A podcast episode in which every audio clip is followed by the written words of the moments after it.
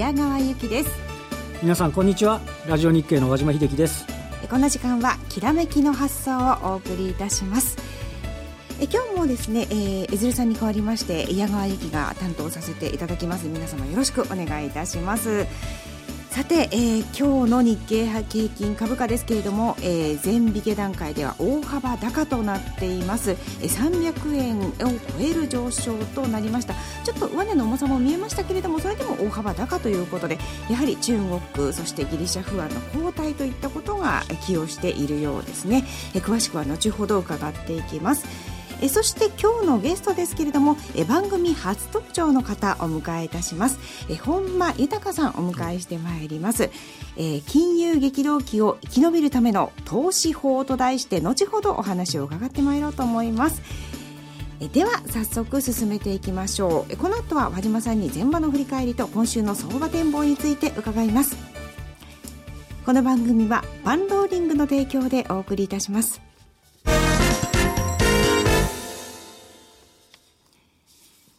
改めて絶場の日経平均株価の終値、えー、前場の全引けの値をお伝えしていきましょう。301円97銭高い、2万391円74銭ということになりました。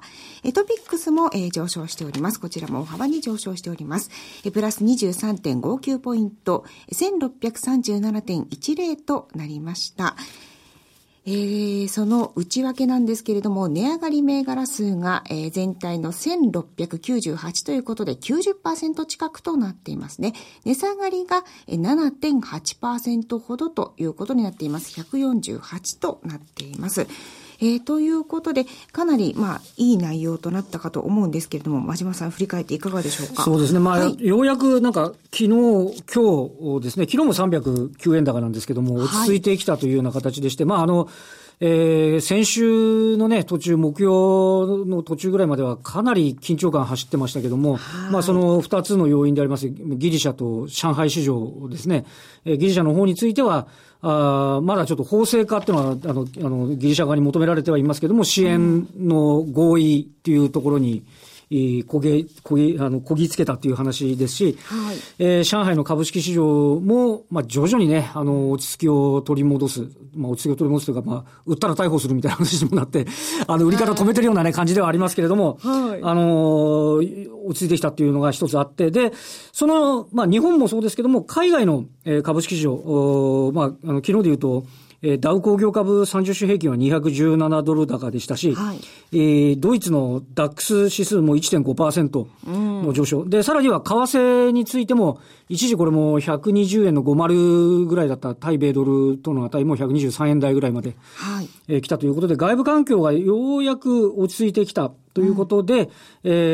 ー、まあ一回りしてきて、あの、今日もこう、回線行で、えー、始まったと。いうところなんですよね。はい、で、あの、日経平均って、あの、毎週、今週の月曜日は、えー、昨日300円高できたんですけど、その前とその、さらに前、えー、6月28日にまず、あの、交渉が決裂したっつって、ドンと下げてですね、はい、その翌週も今度国民投票の結果を受けて、あの、えー、なんていうか、財政削減する、あの、反対の方の人が勝ったんで、どうなっちゃうのっていう月曜単美に警戒してたんですけども、はい、で、その1回目の6月28に、えー、交渉決裂といった翌日の月曜日の日経平均の寄り付き値っていうのが2万トンで305円だったんですね。はい、今日、あの、2万391円という全引けなので、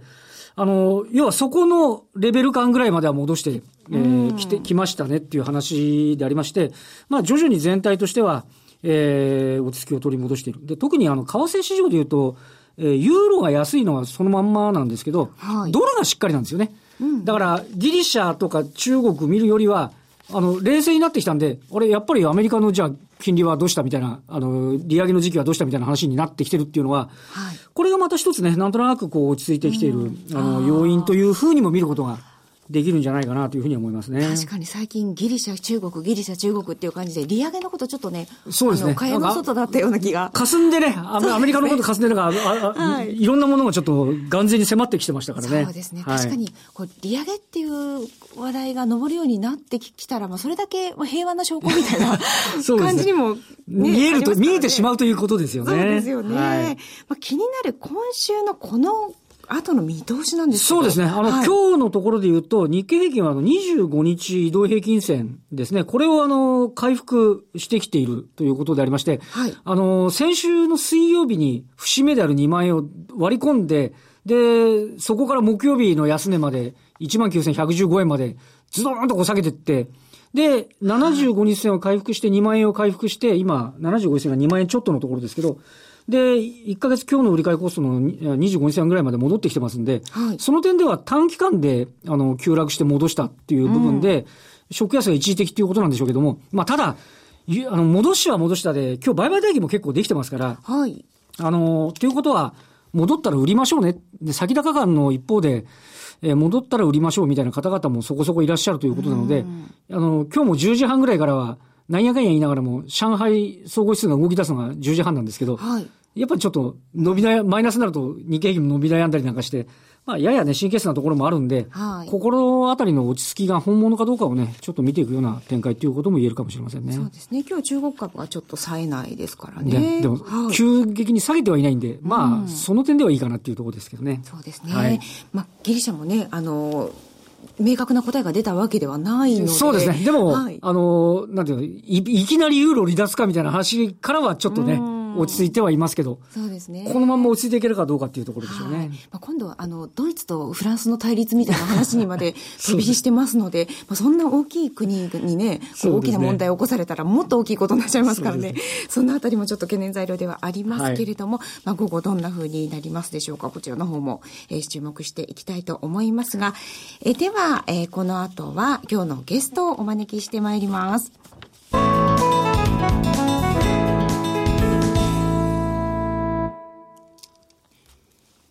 では、今日のゲストをご紹介しましょう。え今日お招きするゲストは、えテンダネスの代表でいらっしゃいます、本間豊さんです。今日はよろしくお願いいたします。よろしくお願いいたします。ご無沙汰しております。ご無沙汰してます。もう、あの、そうですね。20年代。そうですね。あ、はい。そうなんですね。まあ、本間さんをご存知ないという方あまりいらっしゃらないかと思うんですけれども、あの、一応、あの、番組初登場ということでご紹介をね、させていただきたいと思いますが、あの、本間さん、本間孫久さんというお名前の方が、ね、はい、こちら、こちらで、えー、証券新聞でずっと連載をされているんですね。すね。はい、えー、どれくらいなんですか ?16 年で、きっかけは、99年の9月にですね、もうあのサイクル論を使いますと、はい、2000年に IT バブル崩壊すると、はあ、それが簡単に、まあ、言いますか、サイクル論を使えば分かったんで、その警告をするために始めたのが、気が付いたら16年、はあ、もう700回を超えるぐらいまで続いています。はい。まあ、あの、本間さんがこう、アイデアを出してのこういろんなこうチャートだったりとか知識だったりとかがもうマーケットには広がっているわけですよね。もう名前じゃなくてですね、私もまあ気が付いたら40年近く投資の実践をやっておりまして、まあ、スタートはアメリカでですね、うん、MBA を取ったんですが、はい、アメリカ人に言われたんです、投資家に。はい、MBA は全く役に立ちませんと。え？その、その通りだったんです。特に悩んだのが為替なんですね。為替で10年間、ありとあらゆる、その MBA で学んだ理論が全く役に立たなかったんです。10年かけて独自に作ったものが、96年に作ったものが、今はですね、誤って、ソロスチャートとして伝わってるんですね。ソロスチャートと伝わってるものは、本間さんも好きになったっていう。あれは過ちなんです。ですから、マネー理論が理解できないと、あれはできない。マネタリーベース使っちゃダメなんです。信用上手というものを使って、はい、96年から2002年までぴったり9割以上の確率で当たったんです。えー、ですからまあ、やっぱり有名な人の方がね、名前が載ってた方がいいんじゃないかと思います。うんそのチャートは大間さんがアイデアを出されたけれども、ね、ちょっと違って今は伝わっていると。ですから誤って伝わったもんですから、はい、これは決してですね、はい、直していただきたいというのが、まあ、一番申し上げたいところになります。マネタリーベース使ってもダメなんです、はい、だから中国のようにマネタリーベースというのは中央銀行が民間銀行に出すお金、それでマネーストック、まあ、昔のマネーサプライこれが重要なんです、ソロスチャートをもうちょっと分かりやすくちょっと解説していただくと、どういうところからあのポイントになってくるんでしょうかね。えー、あの信用上数、要はですね、はい、基本的な考えは、私が、まあ、アイデアを提供したのはですね、あの、お金は信用なんですね。お金は信用。信用で、為替は信用のある国に流れるんです。はい、信用のある国、今、マネー経済が大膨張してますから、かつてのような、ね、購買力平価説は当たらないんです。ですから、そのお金が流れる、そのお金がどういうふうに信用がある国は信用上数というのは、要は中央銀行が出したお金が何倍まで市中に流れてますか。はいはい、うん。これを比べれば、96年から2002年までもうぴったり9割以上の確率で、ほとんどすべての通貨に当たったんです。お金があって、それはやっぱりそのお金自体がその国の信用ですよ、それでどれだけレバレッジかかって、それがどの国に行くかっていうと、どどっと行くみたいな、そういう感じですぴったりもう当たったんですが、ところが2002年から、ディリバティブの大膨張で数字が取れなくなったんですね。はい、なお膨張しちゃったっていう話。それで、まあ、あの、10年間封印してたんですが、この信用上数の議論は、はい。えそしたら最近また誤って伝わってるもんですから、えこれは気をつけていただきたいというふうに思ってます。まあ、今回はですね、うん、金融激動期を生き延びるための投資法というテーマでお話を伺うんですけれども、はい、まあ、今のような環境下でどういうふうに投資をするのかということを皆さん知りたいことだと思うんですけど、投資のタイミングにはサイクルが重要だとおっしゃってるんですね。その MBA が役に立たない理由の一つが、うん、ランダムウォークは全く役に立たないと。サイクルがあると。はい。いうのが私がまあ実践から理解あの、まあ、学んだ、まあ、学んだって言いますか、はい、気づいたことになります。サイクルって言って実際にどれぐらいのスパンなんですか？いろんなサイクルありますけれど、はい、私が使ってますのはまあ10年ごとのサイクル、はい、あるいは30年サイクルを使いますと前もって何何年に何が起きるかっていうのがある程度予測が可能なんです。それ未来予測？未来予測が、未来予測への挑戦という本を2冊出しましたけれど、はい、ですからこの証券新聞さんに書き始めたのが99年9月、はい、でゼロ2000年にはバブルが弾けるということは分かりましたし、はい、2007年の7月からサプライ問題、金融問題が起きるというのも予測がつくわけです。で2012年の、えー、からですね、日本株が上がるっていうのもですね、それであと、その次2000年に私もその、はある某大手証券を辞めて、はい、その時から金をお勧めしてたんですけど、一家に1キロの金。あの頃1000円で1キロ100万円でちょっとで買いましたけれど、安いと買わないんです、みんな。上がると買うんです。私なんかはすごく印象深いのは、金が全然動いた時に、本間さんが、これから金の時代だよっておっしゃって、ずっと解いてて、そしたらこんなになったみたいな感じですもんね。そうなんです。その今おっしゃってたあのサイクルのサイクル論で、こうそういった先のことがこうおのずと見えてくるということなんですね。そうですね。例えば今だったら、今からこう、半年後の動きとかがもう大体わかるという、そう、そうですね。はい、今、今、経済論の、ちょっと話は変わりますけれど、はい、経済論の問題はですね、3次元の経済学なんですね。うん、3次元。今、2015年の7月、この時点で現状分析するだけなんですが、はい、投資とビジネスで重要なのは4次元なんです。これから何が起きるか、はい、その時にサイクル論が非常に役に立つんです。ですから私も40年もやりましたけど、このサイクル論なしに投資をするなんてのは恐ろしくてしょうがないですね。そのサイクルっていうのは、まあ、例えばその5年とか10年とか3か月とかっていろいろあると思うんですけど、どういうところをこうご覧になってるか？これがあのチャートのあの ホームページにも載ってると思いますが、基本的には10年ごとに、はい、10年ごとにインフレ、はい、株、インフレですね、のサイクル、それから株土地のサイクル、それから債券のサイクル、10年ごとに。はい、でしかもですね、まあ、あの、0の時は弾けて、1の時は血を見るような事件が起きると。うん、で、2から始まって、7の年は気をつけなきゃいけないっていうですね。で、9がバブルなんです。はい。ええ日本日本でいうと、だから1989年にバブルになって、そうそう IT バブルが2000年ちょうどゼロの年みたいな。9年ですね。その前が金が79年にバブルになって80年に弾けてるんですね。それで20年間、金は20年間、赤の線が金なんですけど、20年間下げ続けたのが2000年。で、私がですね、この時、実は某大手商品辞めた理由はですね、この時のディリバティブが8000兆円になってたんです。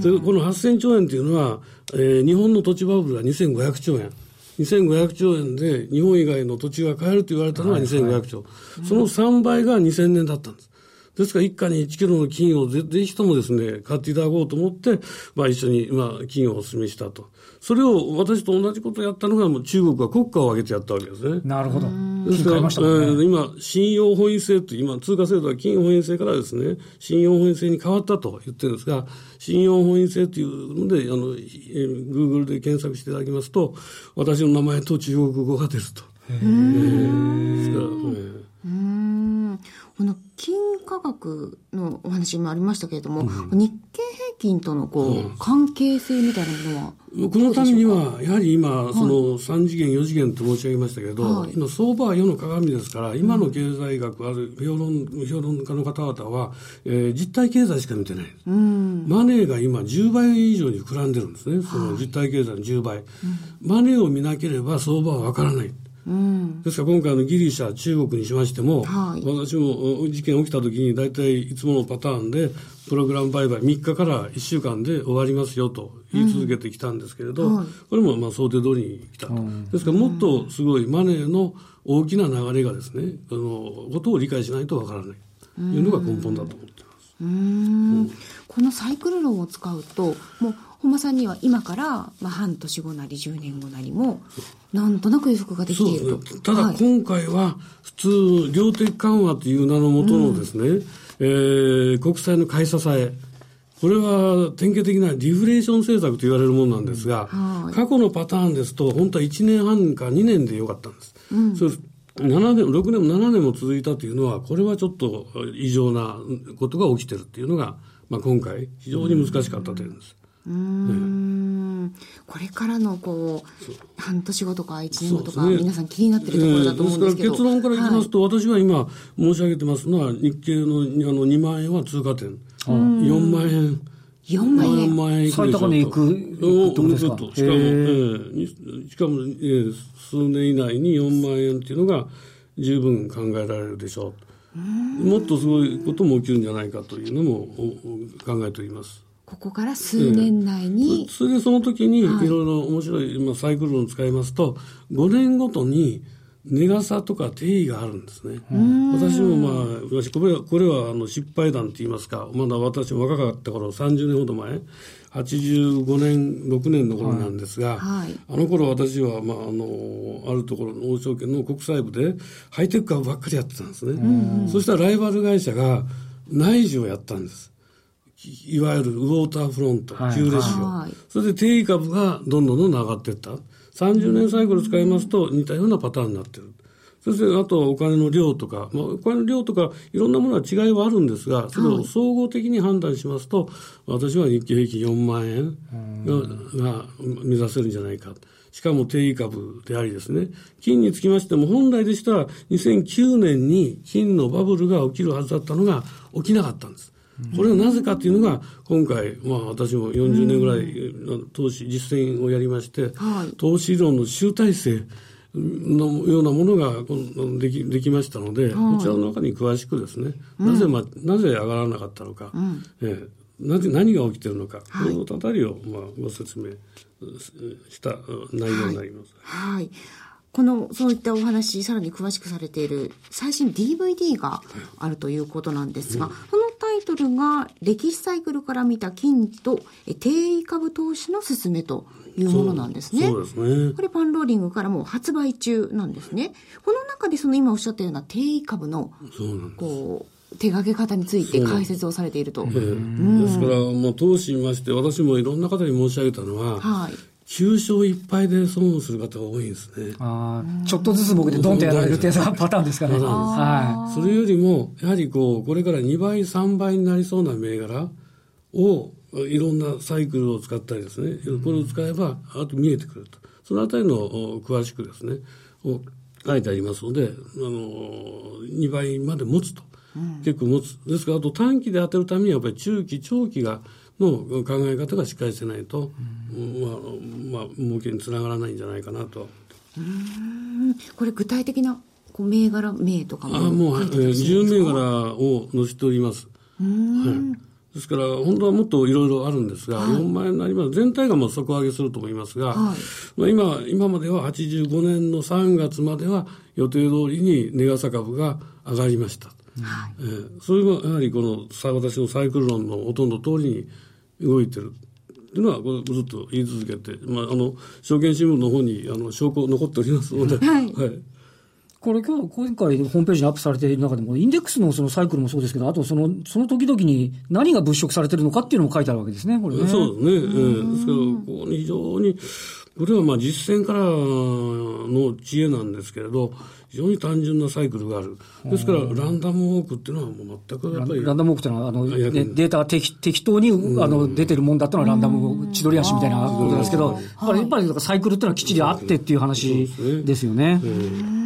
なんかね、こう、サイクルっていうと、こう、占いみたいな感じがしますけど、でもその要素も結構大事なんですね。もう、それは、あの、ケプラーからニュートンへというのがですね、今、経済物理学っていう会合がありまして、そこで私も、あの、話をする機会があったんですが、そこで、あの、ケプラーからニュートンに行ったのは、ケプラーは占星術師だったんです。天体の動きを見て、サイクルが見て自然科学でニュートンが万有引力の法則を発見したんです。自然科学はの空間だけなんですね。時間がないんです。ですから、これから4次元。社会科学、経済の方に4次元の考えが浸透したら、ものすごく役に立つと。経済でもね、ジグラーサイクルとかってありますもんね。経済のサイクル自体はね、ありますよね。それがあるのが、全部 MBA のランダムウォークが、なるほど。ダメにした。なるほど。ああ、なるほどね。まあ、そういった内容もこの DVD には入っているんですかね。ねはい。ですからまあ2時間ぐらい私のまあ40年かけた分の集大成というものが、うんはい、まああねお伝えできるんじゃないかなというふうにはい。タイトルもう一度お伝えしましょう。え歴史サイクルから見た金と定位株投資のすすめというタイトルです。パンローリングから現在発売中となっています。えー、8月までは早割期間としまして、2000円引き8000円で発売中ということです。お申し込み、詳細については、きらめきの発送ホームページから、本間さんの DVD リンクをクリックしてください。さて、改めまして、今日のゲストは、テンドネスの本間豊さんでした。ありがとうございました。ありがとうございました。では番組もそろそろお別れの時間となってきました。さて前場300円高となった日経平均ですけれども。そうですね。あの、はい、まああの直近の高値から下げ幅の3分の2ぐらい戻ってきてるっていうような話ではあるんですけども、うんはい、でまあ、あと落ち着きどころですよね、一旦戻って、あのー、このままね、高値再度取っていくって話ではないんでしょうから、外部環境を睨みながら、であとは物色の中身ですかね、はい、先ほど本間さんから定位っていう話ありましたけど、まあ、そのあたりが。あの進行だったりあとはどういうところに、ね、回っていくかっていうのもポイントになってきそうですかね。そうですね、はい、先週もあの金曜日以外ずっとあの三桁上昇下落を繰り返してきた。特に木曜日は622円安の後から117円高ですからねもうめまいするような状況でしたですね、うん、そして今日の全引けが300円高ということで、はい、まあ、5番の行方も気になるところですが注目したいところです。さて来週も素敵なゲストをお招きしてお話を伺っていこうと思います。そして来週はまた江連さんが戻ってまいりますのでそちらもお楽しみになさってください。矢島さんどうもありがとうございました。ありがとうございました。え今日は矢川由紀が担当しました。皆様どうぞまた来週も聞いてください。この番組はバンローリングの提供でお送りしました